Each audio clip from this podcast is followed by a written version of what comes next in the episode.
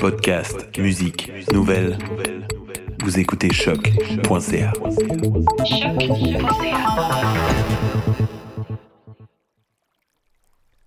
Dans ce contenu REC Extra, nous vous proposons de passer un moment avec nous au cœur de l'installation Bois au métal, présentée au Jardin botanique de Montréal en juillet 2021. Création de Gisèle Trudel et Stéphane Claude de la cellule artistique AELab, cette installation médiatique est présentée en collaboration avec la chaire Médiane.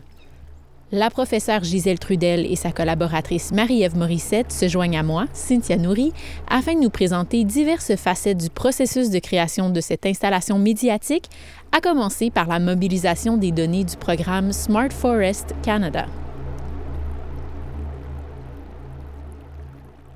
Quand on reçoit les données de Smart Forest, ben, ça a l'air de ça. Ça a l'air de, colonnes de chiffres. Mais il y a déjà quelque chose de très intéressant là-dedans, c'est qu'on a des tranches de temps. Les données sont prises à la même heure, dans des journées de 24 heures. Mais on se rend compte que ce sont des, vraiment des, variations minuscules, hein, des micro-variations. Et en fait, comment on fait pour amener ça à l'entendement humain? Alors, donc, ce qu'on a fait avec les données qu'on a reçues, c'est que donc on a l'heure qui est en haut euh, à droite. On, voit, on a les trois espèces d'arbres. Donc, on peut saisir euh, en fonction du mois et de l'heure de la journée, euh, qu'est-ce qui se passe avec cet arbre-là? Alors, on a ici l'érable à sucre. Alors, on a les données du sol qui sont l'humidité au sol qu'on a représenté par ce cercle euh, avec les points qui, qui grossissent et qui euh, rétrécissent selon la quantité d'humidité. Ensuite, on a la montée de la sève euh, qui est prise avec un senseur à trois brins, trois tiges, différentes dimensions qui, vont, qui rentrent dans l'arbre, dans le tronc de l'arbre. Et alors, on peut constater en fonction de l'heure de la journée comment la sève circule, comment elle monte. Étant donné qu'il y avait trois, trois niveaux de, prise pour, euh, pour la sève, puis on avait aussi une résultante qui était le, déficit d'eau dans l'arbre. Donc, on avait tout ça à, représenter ensemble. Puis tout ça fonctionne comme dans un écosystème en soi. Donc, euh, on a voulu les représenter ensemble pour voir comment un interagit ou fonctionne ou comment ça, tout ça se décale ou, ou s'influence ou en tout cas bref. Euh, c'est la, la, question de la circulation en fait et le mouvement. Alors donc moi ce qui m'intéresse aussi là-dedans c'est que on se rend compte que les choses bougent toujours, toujours, toujours, même si c'est à un niveau infinitésimal. Alors l'arbre est toujours en train de, de faire ce qu'il a à faire, donc de pousser l'eau, de nourrir, de, de nourrir euh, les, les, extrémités, puis ensuite de renvoyer les nutriments vers le sol. Alors c'est une circulation constante. Et ce qu'on a représenté comme étant le, déficit d'eau, c'est que c'est là où, quand il y a la montée de la sève, mais là, il y a une espèce d'écart qui se crée là, euh, euh, dans notre représentation. Donc, c'est comme si on avait représenté un arbre, avec, comme si on avait représenté son tronc, mais l'arbre, il n'est pas là. L'arbre est ailleurs. Donc, la trouée ici était volontaire et la représentation graphique de l'arbre parle de l'arbre qui est aussi présent avec nous, même si c'est d'une autre temporalité, même si ça date d'un an. Alors nous, on a été très intéressés par ça, euh, comment la relation entre euh, météo et climat, c'est météo c'est instantané, l'arbre est témoin de tout ça. Et ensuite, le climat, c'est des accumulations sur de plus longues durées. Et alors, l'arbre accumule tout ça en même temps. Alors, donc, nous, c'était l'espace de partage avec la réalité de l'arbre. Le fait aussi, étant donné que c'est des micro-variations, euh, c'est quelque chose qui est difficilement perceptible. Donc, nous, on a comme juste ajusté tout ça pour justement montrer que tout ça est en mouvement constant et que ça réagit par rapport à l'environnement dans lequel il est. Donc, euh, ça, c'est quand même ce qui est intéressant. L'équipe de REC a aussi profité de son passage dans l'installation pour échanger informellement avec quelques membres du public qui ont pu en faire l'expérience. Ce qui m'a frappé, c'est le, gigantisme de l'installation euh, technique par rapport aux branches d'arbres. Euh, mais c'est surtout celle-là où j'ai porté mon attention. La, première idée, c'était cette espèce de lien entre la technologie et la nature. C'est ça qui m'a frappé en premier. Ce qui me marque le plus, c'est euh, comment on arrive à passer des données euh, euh, mathématiques, quasiment des chiffres, à une installation comme ça là, qui est visuelle. Pour ce côté-là, je suis très sensibilisée déjà à la nature puis aux arbres en particulier. Par contre, je savais, il y a des choses que j'ai apprises, oui, ça c'est certain. Je savais pas que l'écorce avait une variation journalière. Moi, je pensais que c'était quelque chose qui croissait avec la dendrochronologie, là, mais j'avais, je réalisais absolument pas que l'humidité, tout ça, c'était un facteur qui faisait que euh, l'arbre euh, bougeait parce que même symboliquement, un arbre, on parle toujours des racines très ancrées qui vont vers le ciel. C'est comme un, symbole très euh, stable. Puis en fait, c'est tout en mouvement. Donc oui, j'ai appris quelque chose de très ben, surprenant. Je trouve que le côté scientifique, il est comme présent parce que la démarche, parce que même dans la représentation des données, on est, c'est compréhensible, c'est scientifique, mais moi, avec ces données-là, je ne comprends rien. Genre, je ne comprends pas quelque chose. Ça me fait pas dire, ah, euh, OK, les arbres sont en danger parce que, non, j'ai... Fait que je trouve que c'est intéressant, mais je trouve que le côté scientifique, malheureusement, il s'est comme peut-être un petit peu perdu dans l'art.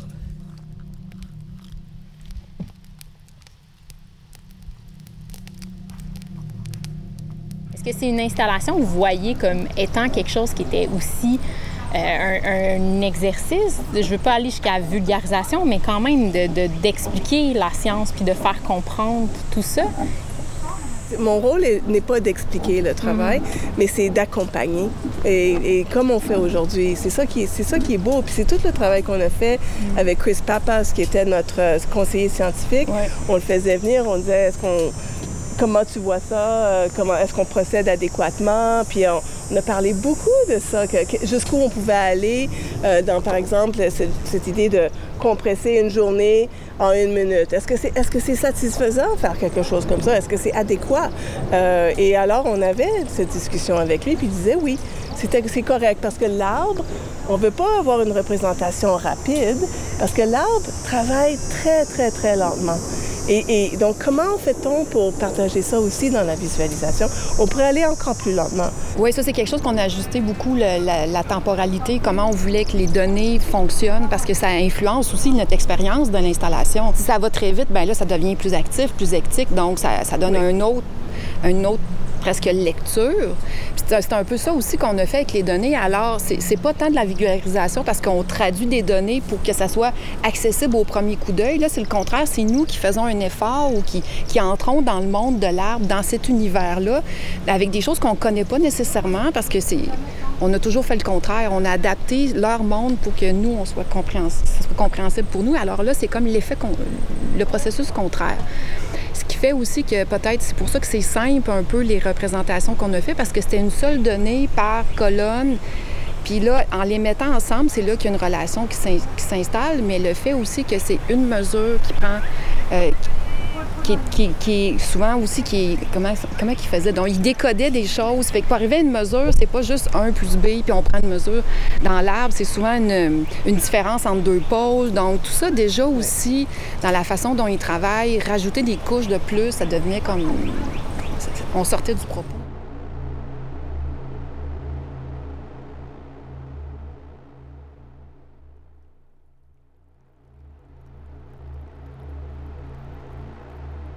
Avant qu'on aille euh, de notre côté rejoindre Stéphane pour capter euh, le, le- son, est-ce que tu peux peut-être nous en dire juste un peu plus sur ce qu'on entend dans les différentes stations? Euh, ben, C'est-à-dire qu'il y a... Stéphane est allé peut-être un peu plus dans cette ce rapport bois au métal. Euh, donc, il a composé des choses. Il a fait, lui, il fait beaucoup de field recording aussi. C'est ça sa, pratique. Mais il travaille aussi la synthèse modulaire. Alors, pour lui, c'est cette relation entre la captation et une création, mais sans l'ordinateur. Alors ça, ça l'intéresse énormément, bien qu'il y a- un ordinateur qui, fait la répartition dans l'installation. Euh, alors, on a un système immersif euh, 4.1 4.1 ici, mais c'est tout petit quand même. Mais il y a quelque chose, lui a travaillé là avec un micro euh, surround là, pour être capable de capter un, un environnement sonore. Donc ça, c'est la première structure. Ça, c'est la première structure. La deuxième structure, c'est le son tactile, où on se couche sur la structure et on ressent les vibrations. Donc, c'est pas le- les vibrations qui viennent euh, de, de- de l'air. Et dans cette, euh, cette structure-ci, c'est plus l'approche en stéréo. Alors donc, encore là, on a différents, euh, différentes méthodes de, livrer le son, mais qui, qui part de cette rencontre encore entre multiplicité. Et ensuite, tout ça, ça se vit aussi en même temps. Alors, bien qu'on a des, une situation spécifique d'écoute dans chaque station, on a aussi une expérience globale. Alors ça, ça, c'est ça qui nous intéressait. Donc, un genre un zoom-in, zoom-out là, constamment avec le, avec le son aussi.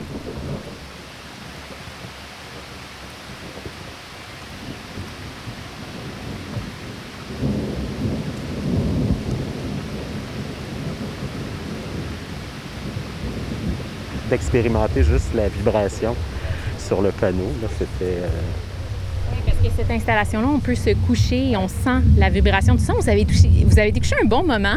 Pouvez-vous me décrire ce que vous ressentiez? Ah, ben mon Dieu, c'était. Au début, j'ai fermé les yeux, mais après, je les ouvrais parce que c'était tellement beau juste au-dessus. Toutes les branches qui couvraient. Puis le ciel, c'était très joli. Fait que j'ai laissé les yeux ouverts. Et je me suis juste laissé aller à la détente, puis à relaxer, puis à sentir que les vibrations me traversaient.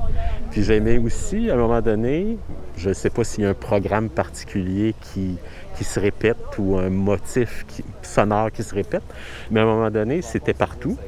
Mais à un moment donné, ça faisait comme une vague, ça traversait de, la tête jusqu'aux pieds ou inversement. Fait que oui, c'était assez intéressant ça. Oui, moi, ça m'a vraiment relaxé. Euh, D'abord, j'ai déposé mon corps. C'était comme Ah, c'est le fun, on peut être dehors sans avoir euh, le poids de l'humidité.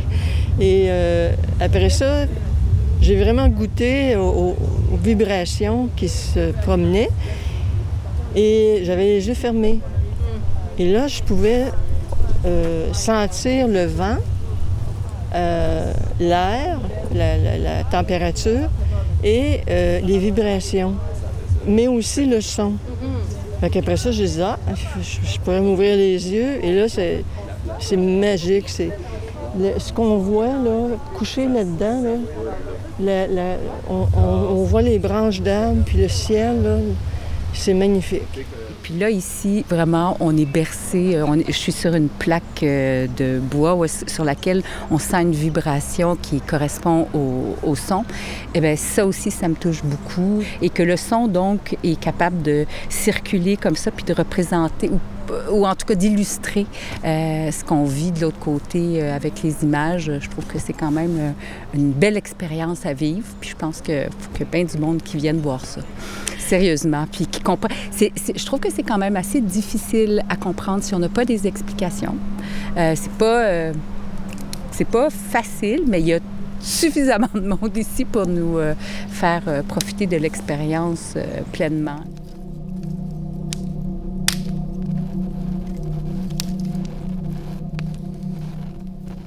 La professeure Suzanne Paquet se joint également à la discussion pour aborder la dimension visuelle de l'installation médiatique Bois au métal. Quelques photos de celle-ci, prises par la photographe Caroline Pierret, sont d'ailleurs disponibles sur notre site web au rec.hexagram.ca. question euh, euh, on va se rapprocher de mon art Instagrammable. les images, bon, parce qu'on a les données qui apparaissent, euh, qu'on devine, qu'on comprend pas. Euh, puis il y a tout ce- toujours ce fond d'images dont la plupart sont très esthétiques, très belles. J'imagine qu'elles ont été choisies, c'est pas au hasard. Puis en plus, l'écran qui, qui- qui laisse sentir son pixel, moi je trouve ça magnifique. là. Donc euh, il y a quand même quelque chose qui est attirant. Je veux dire, moi je passe ici puis je fais! Je les vois entre les arbres, c'est comme c'est les images qui vont m'attirer. On n'est pas d'accord là-dessus?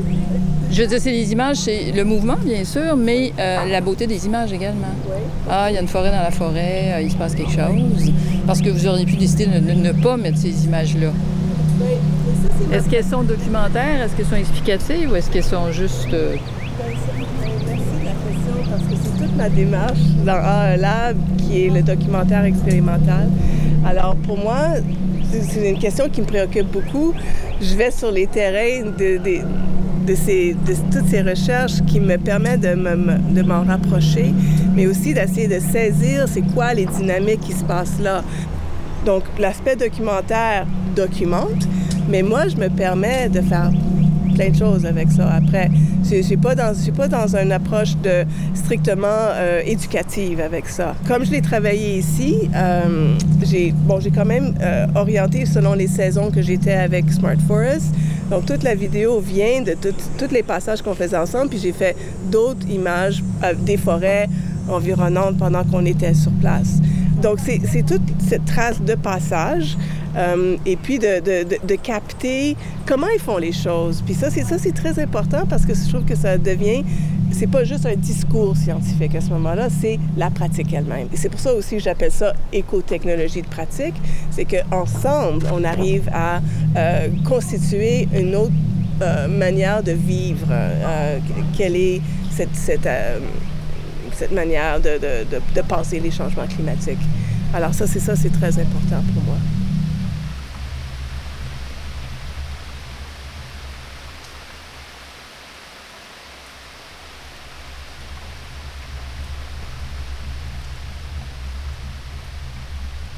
Pour bien comprendre les choses, on a besoin d'avoir un côté à la fois scientifique puis un côté qui est plus euh, euh, perceptible euh, quand on n'est pas des scientifiques. Puis je pense que ça, c'est une bonne... L'installation ici, c'est une bonne façon de relier les deux. Puis je pense que c'est excessivement pertinent, surtout, euh, surtout avec ce qu'on vit, puis avec les, les, l'espèce de discours un peu fataliste qui existe.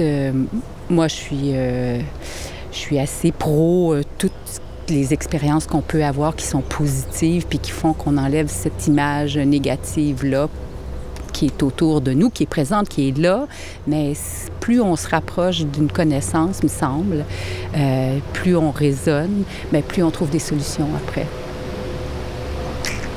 Merci beaucoup. T'es venu? Très beau.